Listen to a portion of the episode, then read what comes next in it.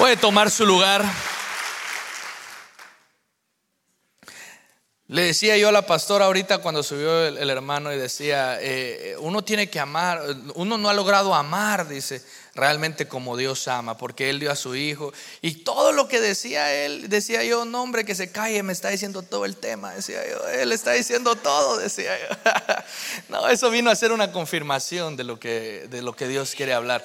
Y hoy tal vez va a decir, hermano, pero ¿y usted no descubrió el agua azucarada? No, pero a veces las cosas, bueno, mejor dicho, los cimientos es lo que mantiene a una congregación, es lo que mantiene a una familia.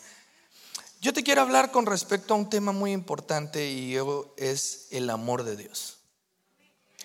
Cómo tú lo amas y cómo Él te ama.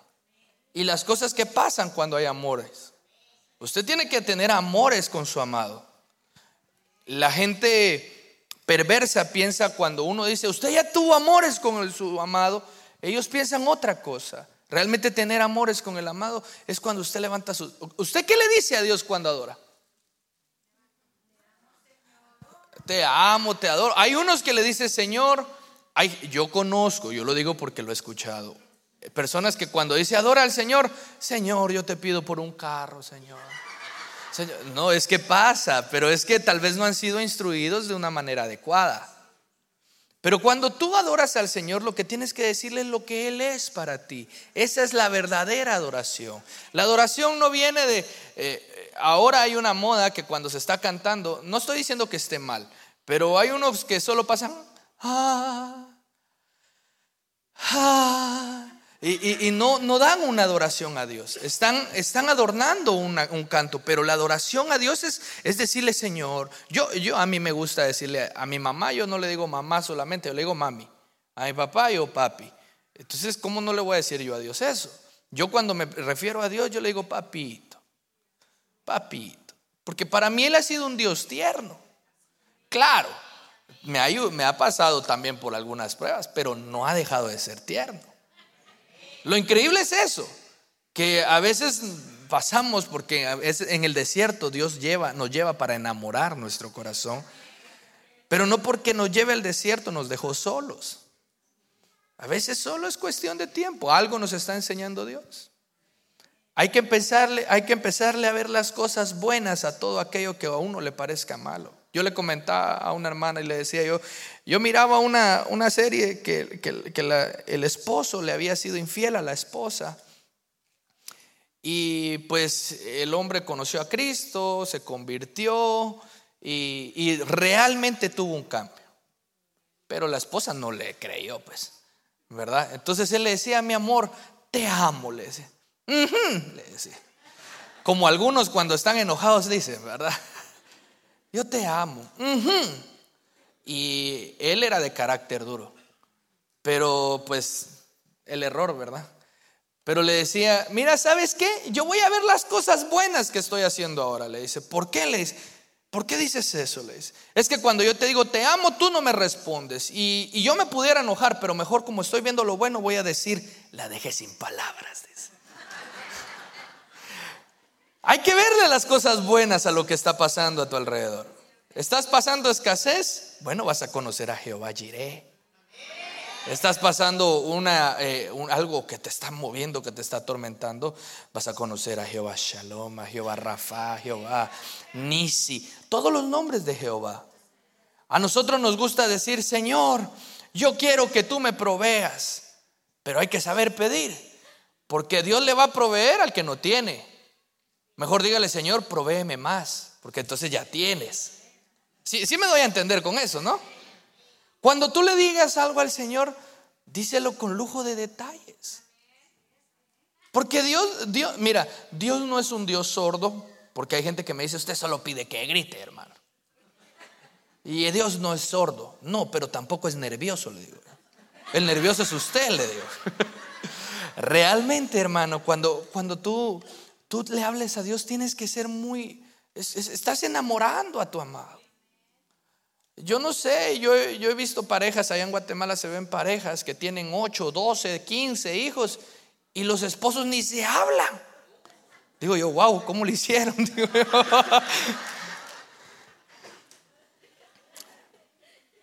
Pero cuando uno está enamorado expresa su amor. Así que tú cuando estés ahí en la intimidad, en la presencia de Dios, tienes que decirle, Señor, yo te amo, papito. Señor, tú eres hermoso. Yo le digo, cuando yo adoro, le digo, Señor, tú eres más, a mí me gusta ver el mar. Entonces yo digo, si me gusta ver el mar, Señor, tú eres más hermoso que los mares.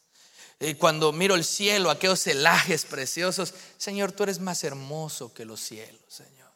Y, y entonces, si lo pones con algo que a ti te gusta, siempre va a ser mejor Dios.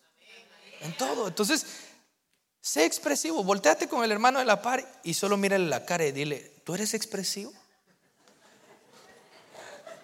Los que se rieron no sé a la par de quién están, hermano.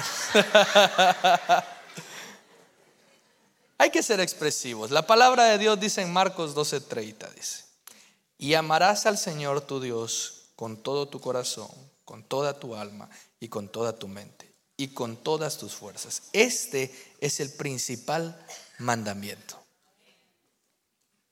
No es cualquier mandamiento, hermano. Es el principal.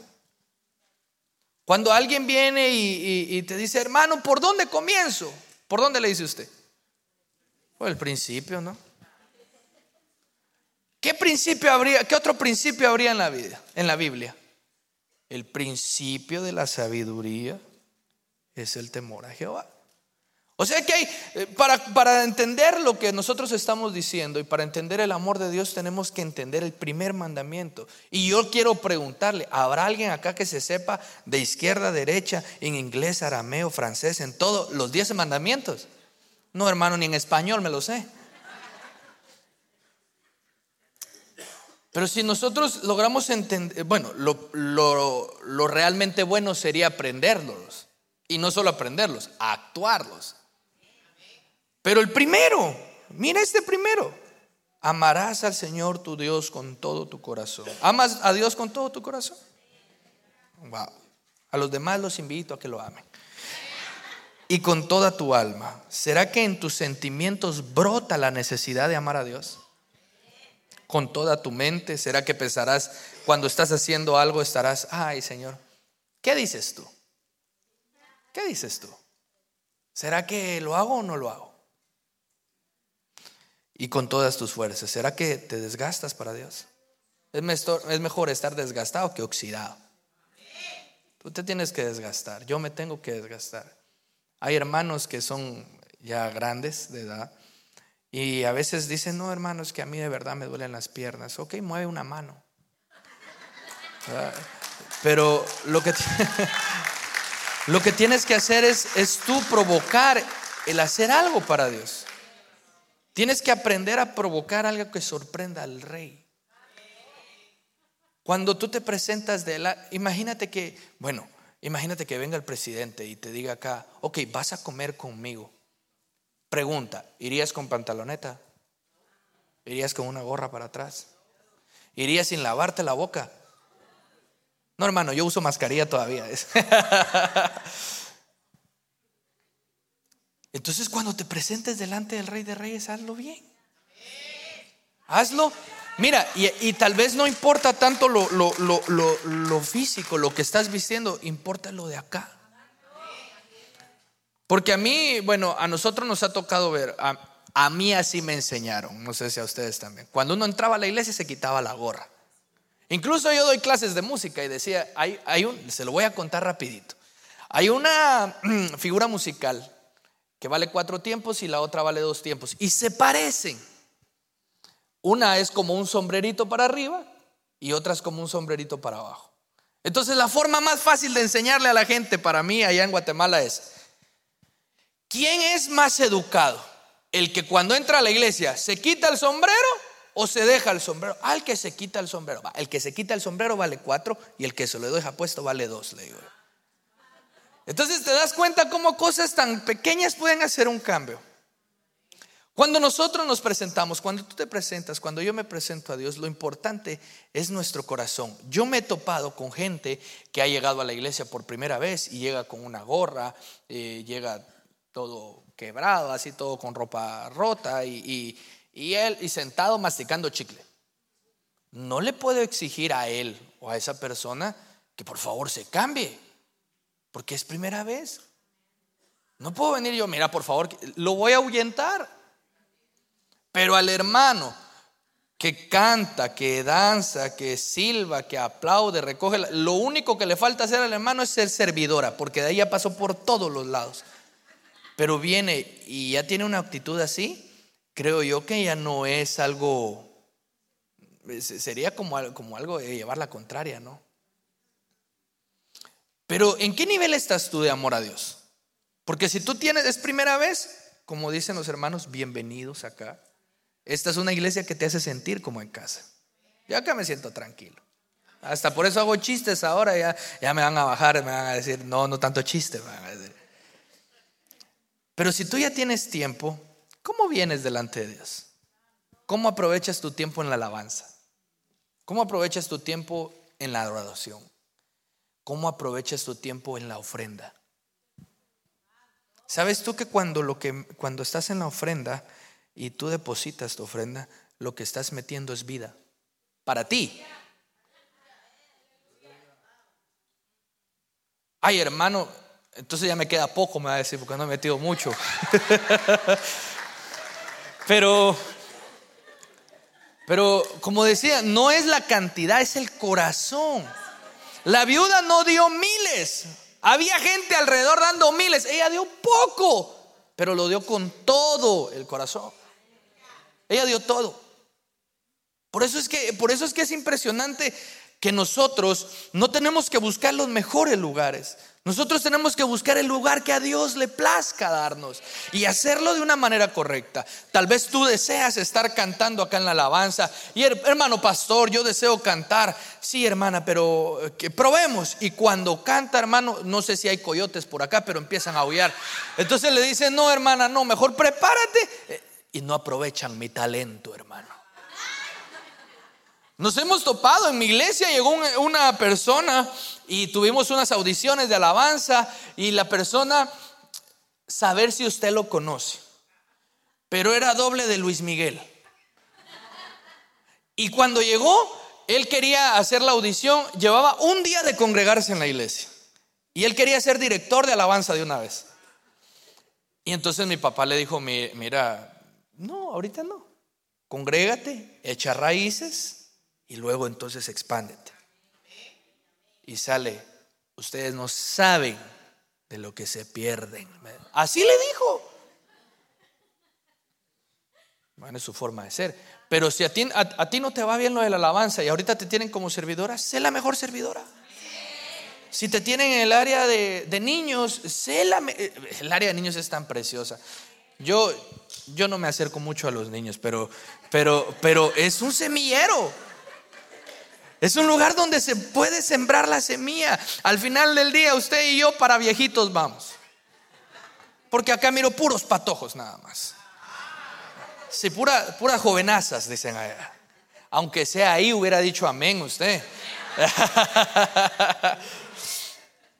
Eh, en el área donde te toque, hazlo de la mejor manera.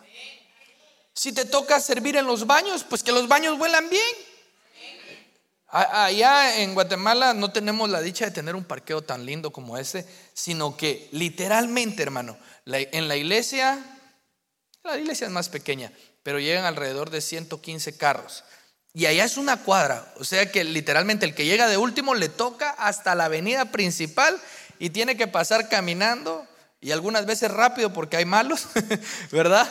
Y se queda lejos, lejos, lejos, lejos. Y encima de eso hay un servidor en la iglesia que se queda hasta el último carro cuidando que no le pase nada.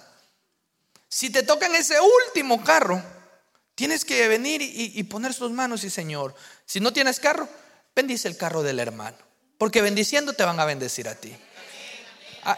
Acá es diferente la cosa, acá tal vez es un poquito más bonito la provisión y todo eso, pero allá hay hermanos que no, eh, servidores que no tenían carro y a ellos les tocaba cuidar los carros de todos los hermanos y llegaban, Señor bendice al, el carro del hermano, proveele gasolina para poder pagarlo y también para poder lavarlo porque está todo chuco, Señor, por favor, proveele, Señor.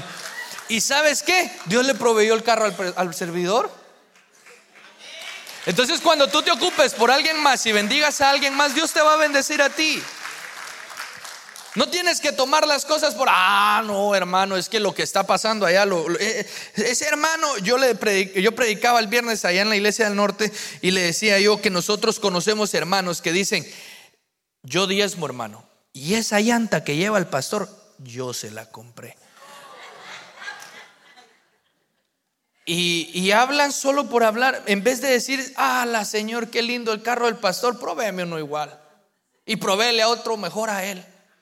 Así, es que mira, mientras más tú bendigas con tus palabras, mientras mejor te expreses, Dios te va a bendecir más.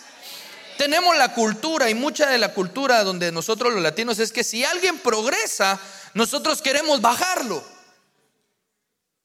Y realmente hay, hay un tipo de cangrejo que cuando están en la olla, están saliendo y ya van a salir y el último dice, ah, no, yo quiero salir y lo baja y al final nunca salen.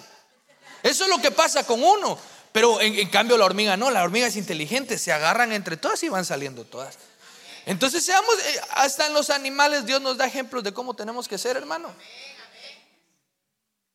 Entonces, si hoy estás en un momento donde dices, ay, yo tal vez yo no amo a, Dios con todo mi corazón, por, porque lo puedes decir, somos humanos. ¿Y, ¿Y por qué no lo amas? Porque yo peco. Ok, Dios ama a los pecadores. Entonces, sí lo puedes amar. Ah, no, hermano, pero es que yo no lo estoy amando con todas mis fuerzas porque no estoy haciendo todo lo que tengo que hacer. Bueno, busca el momento, busca el, lugar, busca el tiempo para hacerle a Dios. En la pandemia, allá en Guatemala, eh, se vive un poco diferente. Nosotros pasamos con la iglesia cerrada ocho, casi nueve meses, sin poder pisar la iglesia. Y nosotros decíamos, cuando regrese la iglesia, eso va a ser una fiesta que no va a caber nadie. Literalmente la iglesia se hizo más grande porque nunca se llenaba, hermano. ¿Y, ¿Y, qué pasó? Nos acomodamos. Cuando a ti te, cuando empezó el COVID, no sé cómo fue acá, pero algunos tuvimos miedo. Algunos no sabíamos ni qué estaban pasando, unos decían que era inventado, otros que no, y, entre todo, al final del día, uno no quería tener gripe. ¿Y, y qué pasó? ¿Orabas? Allá en el caso de allá, a lo que yo iba, era que en el caso de allá, los jóvenes, allá era obligatoria la mascarilla y nadie podía salir. Entonces, pero los jóvenes hacían, hacían lo que querían. Ellos salían, salían. Eh, eh, los de alabanza de mi iglesia los miraba en el puerto yo y em, como no estaban en la iglesia ellos estaban viendo por Facebook Live. Y, y todo eso nosotros lo mirábamos y decían qué pasaría si no en ese tiempo decían que la pandemia afectaba a los mayores a los adultos mayores y a los que tenían enfermedades y decían qué pasaría si a los papás les dijeran que la pandemia afecta solo a los niños o a los jóvenes los papás se guardan con tal de cuidar a sus hijos. Y los jóvenes en ese caso no se guardaban por, cuidar a los mayores. Y esa empatía, a esa empatía que teníamos que tener, también se le llama amor.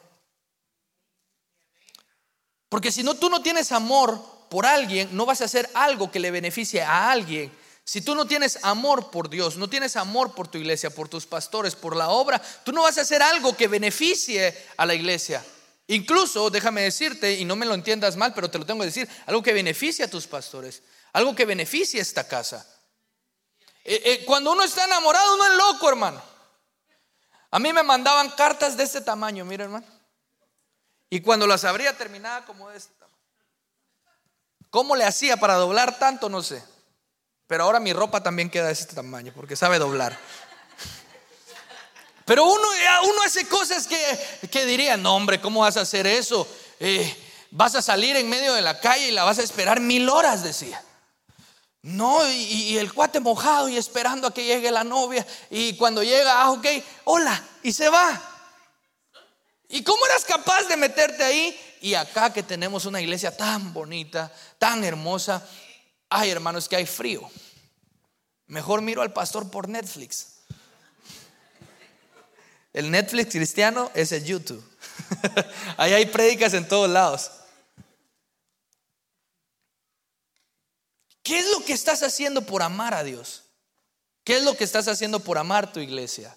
por amar a tus pastores, por amar a tu familia. ¿Qué haces? Ah, hermano, yo le dedico tiempo, ok, dedícale más. La palabra de Dios, ah, es que tan bonito que es predicar, pero a veces las palabras son tan duras, ¿no?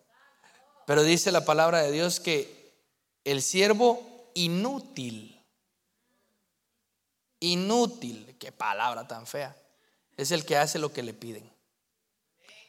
O sea que si a ti te enseñan, mira, ama a tu esposa, si lo estás haciendo, pero si estás haciendo más de eso, eres un siervo útil. Es que a veces nos esforzamos por cosas que no valen la pena. Nos esforzamos por tener lo mejor acá en la tierra, cuando de verdad nos tendríamos que esforzar por tener lo mejor allá en el cielo.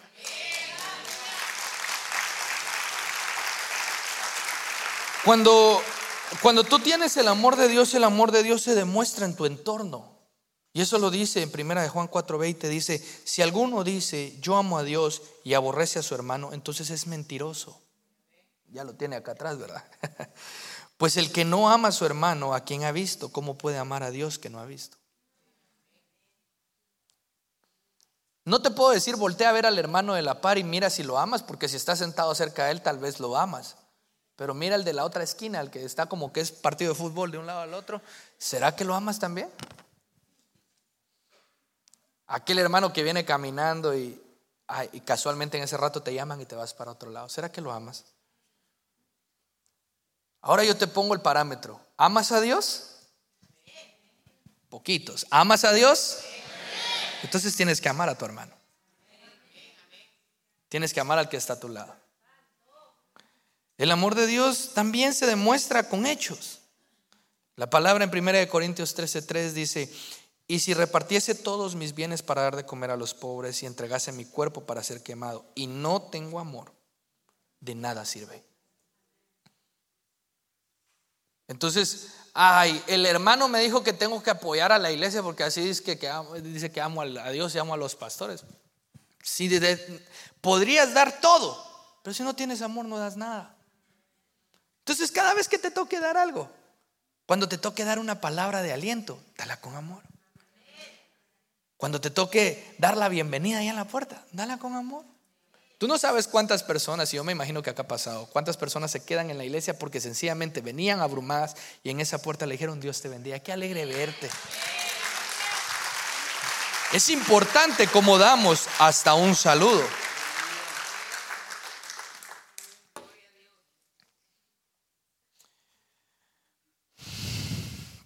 Cuando nosotros amamos a Dios, esto nos ayuda a pasar cualquier cosa sobre la vida.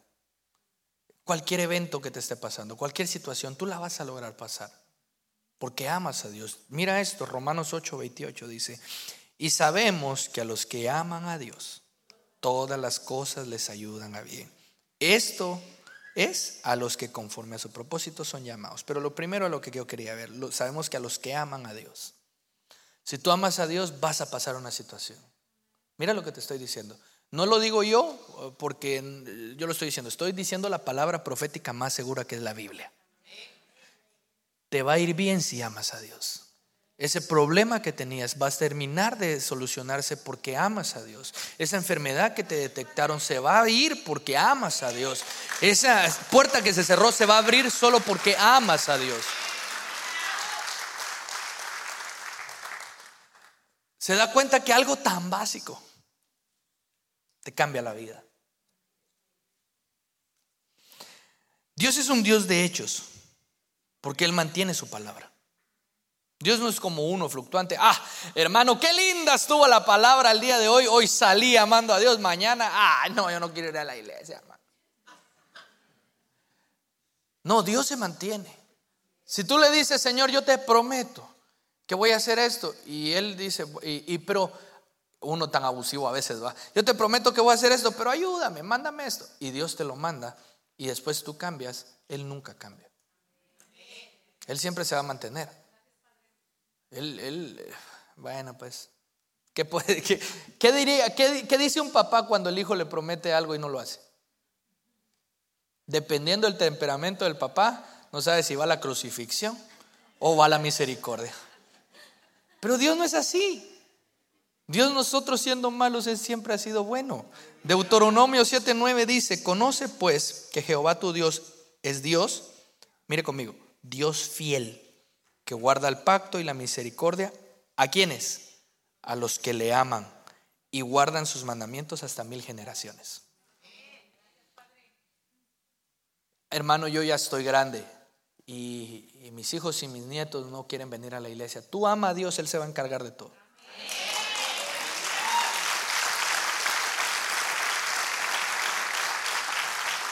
En Salmo 145, 20 dice, Jehová guarda a todos los que le aman. Y lo más feo, y, por decirlo así, va a destruir a todos los impíos, a todos los que no le aman. Qué texto tan chiquito pero tan poderoso, ¿no? Tú le amas a Dios y te guarda. Hermano, yo tengo miedo de hacer tal cosa. Ama a Dios, Él te va a guardar. Seguimos en Primera de Corintios 8:3. Pero si alguno ama a Dios, es conocido por él. O sea que amar a Dios te hace ser conocido. Hermano, si yo he visto muchos que encuentran a futbolistas, a basquetbolistas, a beisbolistas, hasta Mickey, ¿verdad? Y, y, nos tomamos fotos porque a todos nos pasa y ponemos, ah, este es mi sueño, qué alegre, me conoce, aunque se le olvide después, uno dice me conoce. ¿Te imaginas si le pusiéramos el valor a saber que Dios nos conoce a nosotros?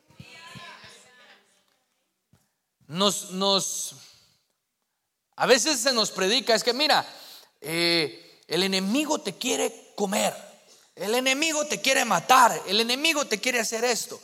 O sea que también te conoce el enemigo. Pero si tú amas a Dios, eres conocido por Dios porque mire, el enemigo no hace nada si Dios no lo permite. Así es de sencillo. El enemigo va a llegar y dice, ah, yo me quiero comer a este que está acá. Y si usted no ama a Dios, va a decir Dios, ¿y quién es Él? Pero si usted ama a Dios, no. ¿Qué hace usted con alguien que conoce bien? Lo cuida, ¿no? Usted, si usted conoce a alguien que diga, wow, ese hermano eh, tiene bastante unción, usted cuando lo, cuando lo, tiene o, está con él, eh, lo trata de, ah, no, no, no, no lo toquen porque le va a dar el sol. ¿va? Imagínense cómo ha de ser Dios cuando el enemigo quiere hacerle algo. No, no, no, si a Él lo conozco yo, no. Lo único que tenés que conocer de Él es cuánto calza para que te ponga el pie en la cabeza, pero de ahí no tienes que conocer nada. ¿Quieres ser conocido por el Rey de Reyes? Ámalo. Ama a Dios, ama a Dios. Pero es tan fácil amar a Dios que hasta Él no lo dice. Mira Salmo 116, 1 y 2. Dice, amo a Jehová, pues Él ha oído mi voz y mis súplicas, porque ha inclinado a mí su oído, por tanto le invocaré en todos los días, en, en todos mis días. O sea que, como tú sabes que Él te ha escuchado, tú lo amas. A Dios es fácil amarlo, hermano. Dios es es fácil de amar. Mira, Dios es un Dios amable. Pero amable, si miras la palabra amable, no es aquel gentil que te da la mano. Amable es alguien que se puede amar fácil. Dios es amable. Dios contigo, a ti no te va a poner condiciones para que tú le sirvas. Él te va a dejar. A eso se le llama misericordia. A, ti, eh, ustedes conocen los barriletes. ¿Sí conocen los barriletes? Ah, ok. Nuestra vida viene siendo como un barrilete. Viene Dios y nos tiene cerca, porque somos conocidos de Él, como decía el texto anterior. Somos conocidos de Él, entonces Él viene y ya no nos tiene, pero comienza uno a fallar y entonces Él empieza a dar cuerda. Usted sabe que el barrilete, mientras más cuerda, uno tiene que estar así como tensando para que el barrilete se mantenga en el aire. Y usted no, que yo quiero irme más lejos y Él le da cuerda. Y hay varias cosas. Una, que de tan lejos que está se corte y se vaya al barrilete y se pierda. O dos, que Dios diga, no, es muy conocido, se va a ir y le pega el jalón. Ese jalón duele. O sea, te va a acercar, pero ese jalón duele. Entonces, la misericordia de Dios te va a dejar hacer lo que tú quieras. Pero no es lo que nosotros querramos, es lo que Él quiere. Cuando tú vienes y actúas conforme a Él, va a ser tan fácil entrar a la presencia de Dios, hermano. Cuando estás cerca de Él, es tan fácil llegar a obtener un milagro. Mira, es que nos asombramos de que venga alguien con silla de ruedas y se levante y camine. Ese es un milagro, es eso. No, un milagro es que tú le abras los ojos en la mañana y digas, bueno, Señor, gracias. Ese es un milagro. Un milagro es que el día de hoy tú estés aquí. ¿Cuántos ahorita en la mañana ya no amanecieron? ¿Cuántos eh, esa alerta que mandaron de los niños que robaron? Eh, ¿Cuántos están en, una pena, en una agonía ahorita? En este, en este momento tú acá eh, puedes estar, amén, yo quiero amar a Dios, o ay, a Dios, termina este hermano. Cualquiera de las dos. Pero su misericordia te permite estar en este lugar acá. Entonces todo depende de cuánto quieras, cuánta pita quieras que te dé Dios. A veces Dios no da mucha y a veces da demasiado, pero mientras más lejos más duele. Mientras más lejos más duele. Entonces, clamar a Dios y saber que Él te escucha hace que tú lo ames fácilmente. Cuando Dios, uno ama a Dios, Dios le, abre la mano y le muestra los secretos. Mira esto, 1 Corintios 2.9 dice, antes bien, como está escrito, cosas que ojo no vio, ni oído ha oído, eh, ni han subido a corazón de hombre, son las que Dios ha preparado para los que le aman. Dios, yo quiero que me uses para hacer la letra de un canto, que por cierto vamos a estar grabando. Eh, Dios te la... Eh, ¿Y cómo hago yo si todas las palabras se han dicho? Hermanos, si yo quiero cantar acerca de el Señor es mi refugio, y hay una canción que dice el Señor es mi refugio. Eh, mira, hay, hay, de todo, hermano. Bueno, pues ama a Dios, Él se va a encargar en que si no ha subido, Él te va a dar la idea porque no ha subido a corazón de hombre y lo vas a hacer. Hermano, no tengo las técnicas para poder salir de un problema y, yo necesito hacerlo. Bueno, ama a Dios, Él te va a dar las tácticas. Hermano, es que fíjese que yo tengo que eh, tomar una decisión, algo, algo fuerte. ¿Qué hago? Bueno, ama al Señor. Dios te va a dar un secreto de Él y te va a decir, eh, hazlo o no lo hagas. Hazlo. Ama a Dios. Él se va a encargar de que las cosas que no han aparecido en el momento de hoy, las cosas que hasta el día de hoy quizás nunca has escuchado, eh, Dios te las va a dar a ti. ¿Tú, crees que Dios solo actúa en lo, sobrenatural, eh, en lo espiritual o en lo físico también? Vaya, imagínate que tú hubieras sido o yo hubiera sido el que hubiera amado tanto a Dios y hubiéramos dicho, ah, ¿y si hacemos algo para escribir? Que tú hubieras sido el creador del lápiz. Yo no sé cuánto vale un lápiz acá, pero con todos los que se nos pierden en los colegios, hacen bastante dinero. Y alguien, alguien tuvo que inventárselo. Pero imagínate que ahorita a ti te toca inventar algo. Pídele a Dios. Si tú eres empresario y dices, ¿qué puedo hacer? Hermano, a mí me va tan mal que yo compro enanos y me crecen. Pídele a Dios, pídele a Dios, ama a Dios, ama a Dios. Él te va a mandar secretos, cosa que no ha subido a corazón de hombre. Dios te lo va a mandar a ti cuando tú lo ames. Cuando tú ames a Dios vas a estar cercano a Dios. Juan 14, 23 dice, respondió Jesús y le dijo, el que me ama, también dice, mi palabra guardará. Y mi Padre le amará. O sea que no solo tú vas a amar, te van a amar también. Y vendremos a Él y haremos morada en Él. O sea que te voy a decir algo, cuando tú ames a Dios, Dios va a venir con el Padre a ti y te va a reconocer. Lo importante no es que el hombre te reconozca, lo importante es que Dios te reconozca. Cuando Dios te reconoce, para, mira, pues si yo, yo me siento feliz viniendo a esta casa, yo me siento como en mi casa y yo digo, wow, qué rico que siento acá, me aman. Y bueno, eso espero, ¿verdad? Entonces, y, pero vienes con Dios y Él te dice, ay, hijo mío, acá estoy yo, yo te amo, te vas a sentir amado y, entonces es, es de doble vía, es de doble vía. Y todavía más que el amor de Dios nunca falla. todo lo que Dios te va a estar haciendo, todo lo que Dios te va a estar dando, escucha bien, este año es un año donde los hijos de Dios se tienen que levantar a amar de verdad a Dios. Porque si tú amas a Dios, entonces todas las cosas te van, primero te van a ayudar a bien. Segundo, si tú amas a Dios, eh, hermano, a mí me toca dar la ofrenda. ¿Qué puedo decir, hermano? Bueno, ama a Dios y Él te va a revelar. Hermano, a mí me toca predicar con los eh, jóvenes, con los adultos, con los niños, con las damas, sea con quien sea. Si tú te acercas a Dios, Él te va a ayudar, Él te va a mandar la revelación, Él te va a mandar las palabras exactas. Tú vas a abrir la Biblia y vas a decir, eh, Él dijo que mi Padre me va, que el Padre le va. Esto no lo había visto. Y se te van a abrir las escrituras y va a ser una revelación tan grande que vas a tener que venir y decirle, pastor, Ala, déjeme decir eso, pastor. O el pastor va a venir acá, miren hermanos, Dios me mostró esto y es así, así, así, así. Y usted, wow, ¿de dónde sacó eso? Es que cuando uno ama a Dios, todo se abre. Lo bueno se abre, las escrituras de Dios vienen y tú agarras la Biblia o enciendes la Biblia, no sé cuál de las dos, pero vienes y se abre y las escrituras te hablan de una manera diferente cada vez. Entonces ama a Dios y el Padre va a venir a morar contigo y el Hijo va a estar contigo, el Espíritu Santo va a estar contigo.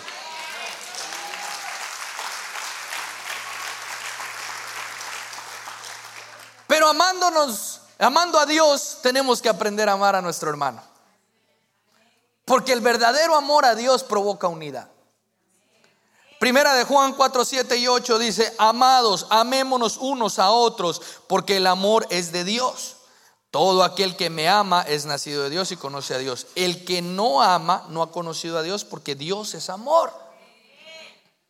Entonces, el amor, amando a Dios, causamos unidad en la iglesia. Yo desconozco cómo es que trabajan acá los grupos y todo eso. Pero cuando les toque unirse, no vean tal vez que el hermano, ah, el hermano trabaja mucho y no puede estar y, qué vamos a hacer. No vean las dificultades. Tú ama a Dios y el amor va a causar unidad. Entonces va a decir, hermano, fíjese que yo salgo tarde, pero no, no me importa, voy a venir temprano esta vez. Y ya tú no hiciste nada. Pero lo que pasa es que somos primeros, somos buenos para primero quejarnos sin haber dado una oportunidad. Pero ahorita tú ya sabes, bueno, voy a llegar a la casa de Dios y voy a amar a Dios y no solo a Dios, voy a amar a mis hermanos. Y dice que en el Pentecostés, cuando estaban en el aposento alto, dice, quiero que repita conmigo esto, todos, fuerte, diga todos, unánimes, juntos. Son tres cosas. Todos unánimes juntos. Así descendió el Espíritu de Dios. ¿Tú quieres sentir la presencia de Dios? También dependes del hermano de la paz. Cuando viene alguien y viene así triste, no le digas, hermano, ahora, no, pon tu mano y Señor, por favor, tal vez yo no conozco, pero haz tú la obra. No necesitas echarte aquello que lo despeinas, que le das la vuelta. No, necesitas una palabra sencilla, Señor, ayúdalo, por favor. Y te vas a dar cuenta que Dios lo va a usar. Y entonces tal vez Él va a estar, tal vez ya no va a estar... Eh, Señor, por favor. No, tal vez Él va a estar tranquilo, pero va a estar metido. Y entonces te va a ser más fácil a ti meterte a la presencia de Dios. Porque si es, mira hermano, si de ver dan ganas. Póngase a llorar a alguien y uno de chiquito, de, bebé, se ponía así con el papá. ¿Por qué está llorando? No sé, yo también. De ver dan ganas. O no, me va a decir, los que comemos un poquito nos dan ganas de comer todo cuando vemos la televisión. Entonces, lo que tú haces tiene que afectar al de la par. Ahora quiero que voltees con el hermano de la par y dígale, dígale, bueno, si usted lo quiere hacer, dígale, yo me, me comprometo a que tú sientas más fácil la presencia de Dios.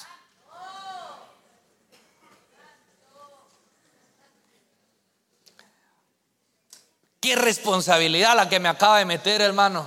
Qué bárbara, usted me metió un gol y ni cuenta me di, iba a decir. Tú tienes mucha responsabilidad de que la presencia de Dios descienda a esta casa.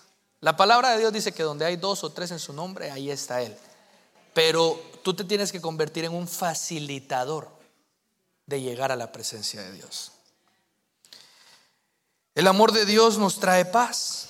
Primera de Juan 4:18 dice, en el amor no hay temor, sino que el perfecto amor echa fuera el temor, porque el temor lleva en sí castigo, de donde el que teme no ha sido perfeccionado en el amor. Bueno, el temor, acá el temor que está hablando es de un miedo, no del temor a Dios. ¿Sí? Cuando tú tienes amor, Dios te va a quitar miedos. Dios te va a dar paz en lo que estás haciendo. Hay gente que no puede dormir porque no tiene paz. Y toma muchas pastillas y toma de esto. Yo soy ajeno a aquellos que de verdad tienen una necesidad que por doctores y por cosas que han pasado ha sido difícil el dormir. Eso no tiene nada que ver. Pero hay gente que está medicada para dormir porque de verdad no tiene paz. Y es complicado, hermano. No duerma con que usted siente que se duerme 15 minutos cuando, cuando se está ahorita predicando el hermano Daniel. Yo voy a la iglesia para dormir, dicen unos hermanos. Así le comentaba yo a mi hermana Ileana y le decía yo, realmente a veces uno, uno está predicando y mira que hay un hermano que le estaba a decir, ven, ven.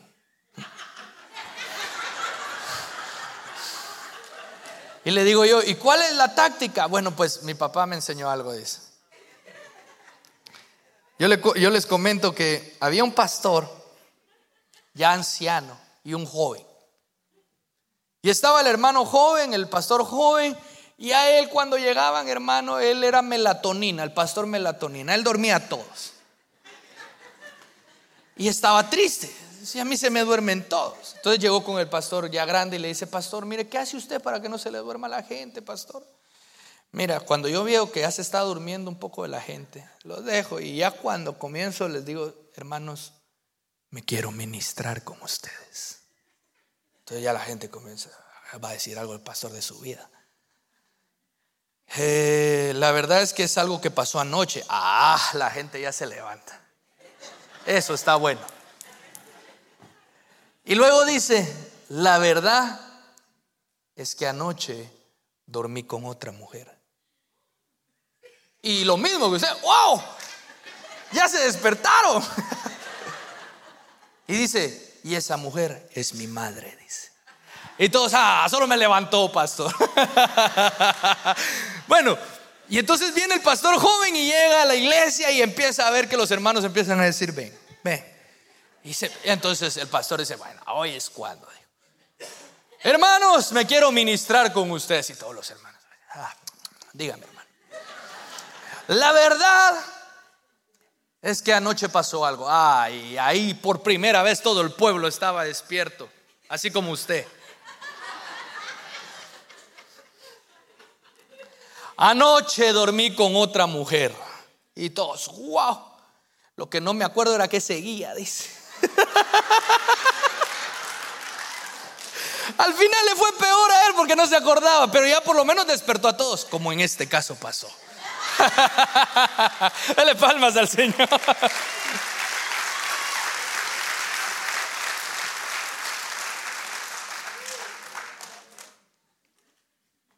No tiene que tener miedo, hermano. Dios es un Dios que te trae paz. Dios es un Dios que te va a traer alegría. La palabra dice que no viendo nadie más grande por quien jurar, juro por sí mismo que ibas a ser feliz el resto de tu vida. Vas a ser feliz. Tienes que declararlo, tienes que decirlo. Tienes que pararte y cuando te levantes y mires al espejo, no, no solo digas, ay, qué bonito soy, cómo me quiero. No, también tienes que decir, voy a ser feliz. Este día yo voy a arrebatar mi bendición y voy a ser feliz. Cuando te levantes, yo no sé si levantas a tus hijos o ellos se levantan solos, pero si, los vas a levantar, tócale la cabecita y dile, vas a ser feliz el día de hoy. Nada que, apúrate, levántate. No, vas a ser feliz el día de hoy. Y te vas a dar cuenta que ese, ese grito que cambiaba para apurar, la felicidad lo va a cambiar, en, eh, lo va a cambiar y se va a hacer rápido. Si a ti te regalan un viaje, ¿a dónde quieres ir? A ver, dígame alguien a dónde quiere conocer. Israel, ah, bueno, nos vamos todos a Israel ahorita que haya, que nos vamos todos. que conste.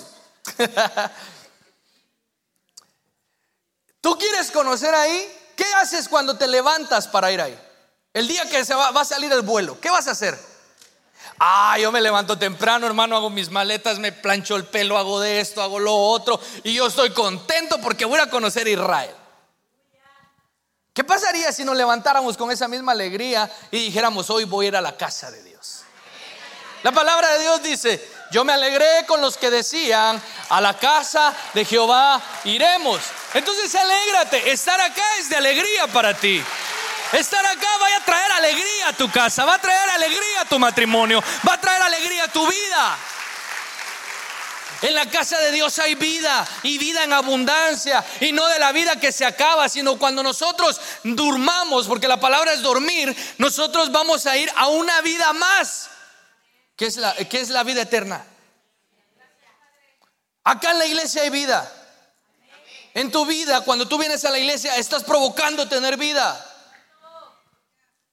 Ay, hermano, pero a, mí me diagnosticaron que en tres meses me voy a morir. Ok, y, si Dios no quiere actuar y no, no, quiere actuar en sanidad porque va a actuar de otra manera, eh, bueno, está bien, pero en tres meses tú vas a estar viendo lo que hoy estás escuchando. Hermano, es que, ¿por qué me habla tan feo? Es que tan bonito que nos hubieran enseñado que morir es bueno para el cristiano. Realmente si a nosotros nos hubieran enseñado que morir era bueno para los hijos de Dios, gracias a Dios que el suicidio no es bueno a usted porque... Pero realmente cuando tú mueras vas a conocer a Dios. Vas a regresar al cielo, y allá te vas a recordar, ah, de veras, y de acá era yo, acá sí cantaba bonito, acá sí servía bien. Mira, sea lo que Dios quiera hacer contigo. Si Dios quiere venir y hacer contigo que, bueno, no te voy a sanar, pero es porque te quiero rápido acá conmigo, ok. Ay, hermano, tan duro. No, hombre, vas a conocer algo mejor.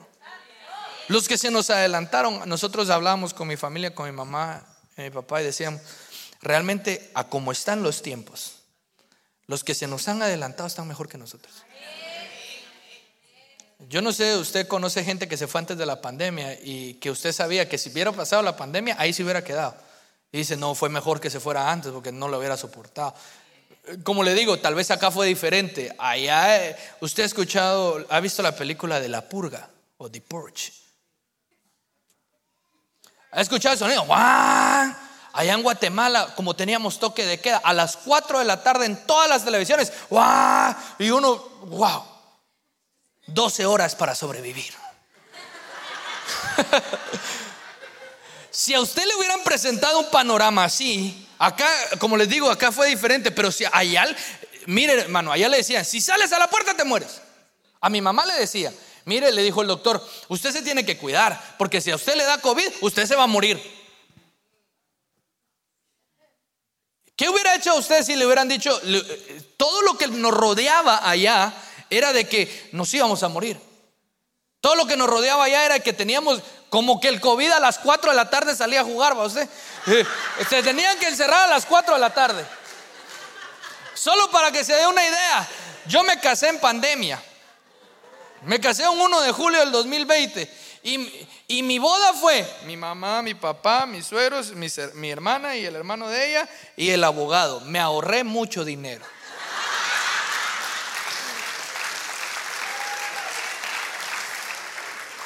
Pero imagínense, yo me tuve que casar un día miércoles a las 9 de la mañana. ¿Quién iba a ir? ¿Y qué era? Era porque nosotros habíamos quedado casarnos a principio de año, pasé lo que pasé con el proceso del cáncer y todo eso, y ya no pudimos, trasladamos la fecha, y después dijimos, bueno, Dios ya viene, entonces juntémonos, dijo aquel, ¿verdad? ¿Ya qué más? Realmente, hermano, imagínense hasta dónde llegó el miedo de nosotros que allá en Guatemala uno usa mascarilla y está en aquel centro comercial con esta gran cantidad de gente. Y cuando come se la quita. Yo le digo a mi mamá, es que el COVID no juega, él es educado, cuando uno está comiendo no, juega, con uno. Le ¿A qué va todo esto? A uno le lo, lo en un miedo.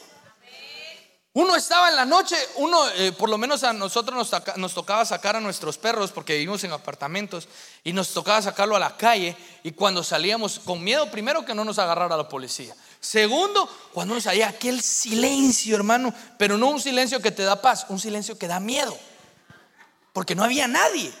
Y de repente escuchaba una patrulla, era lo único que se escuchaba.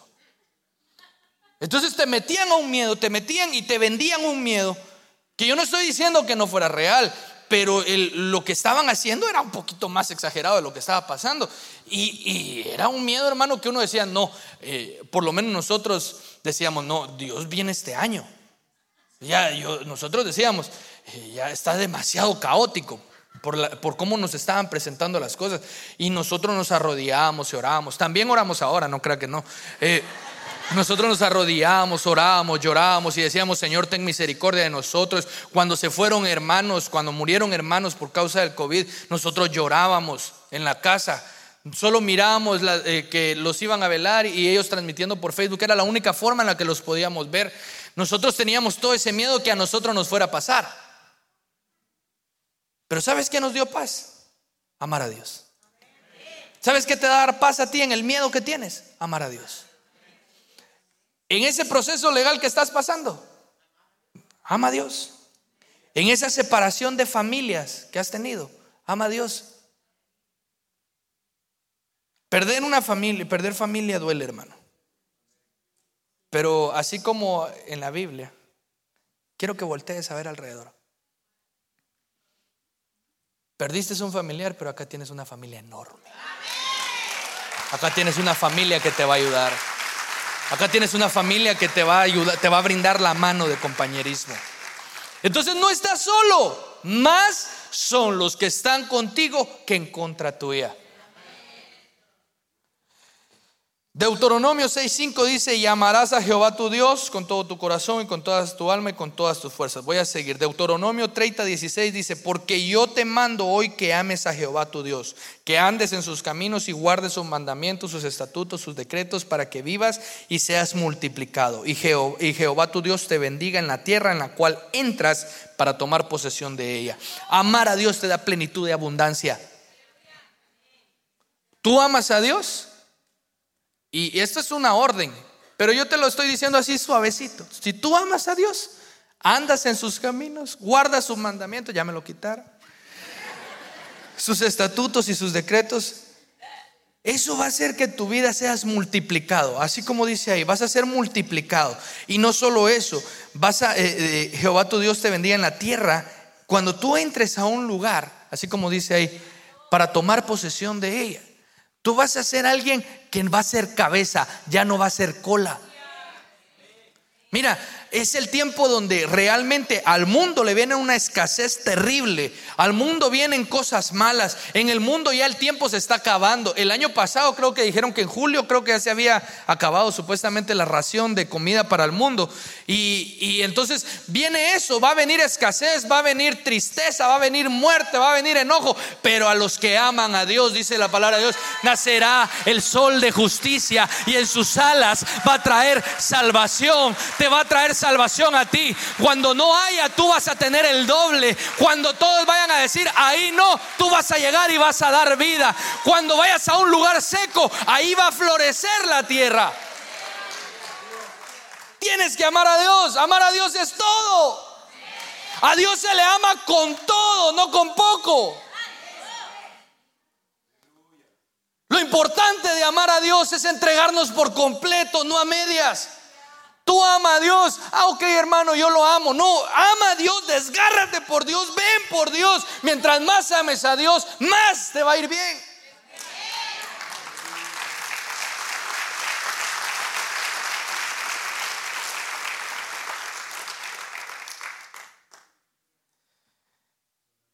El amor de Dios te trae un reconocimiento de siervo a tu vida.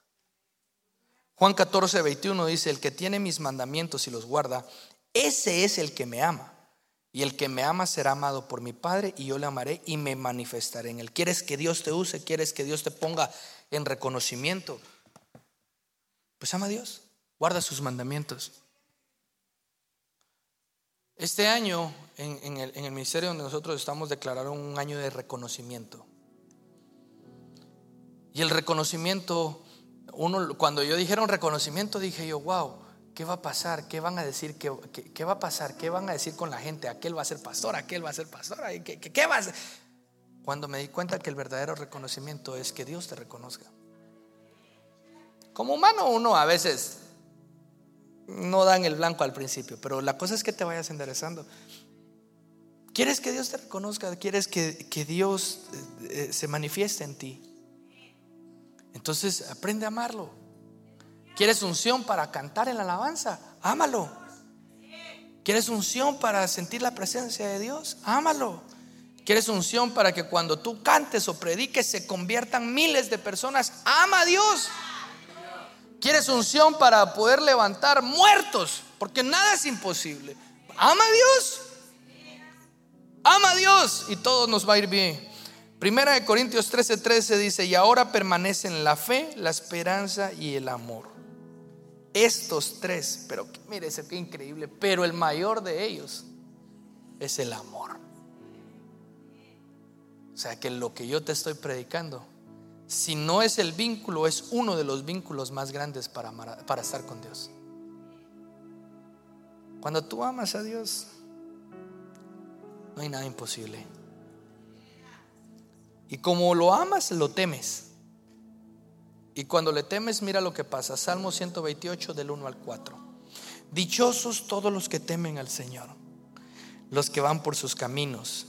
Lo que ganes con tus manos, mira esto, esto es una profecía para ti. Eso comerás. Gozarás de dicha y de prosperidad. Levanta tus manos. En el seno de tu hogar tu esposa será como la vid llena de uvas alrededor de tu mesa. Tus hijos serán como vástagos de olivo. Tales son las bendiciones de los que temen al Señor. Es lo que yo vengo a profetizarte en esta mañana.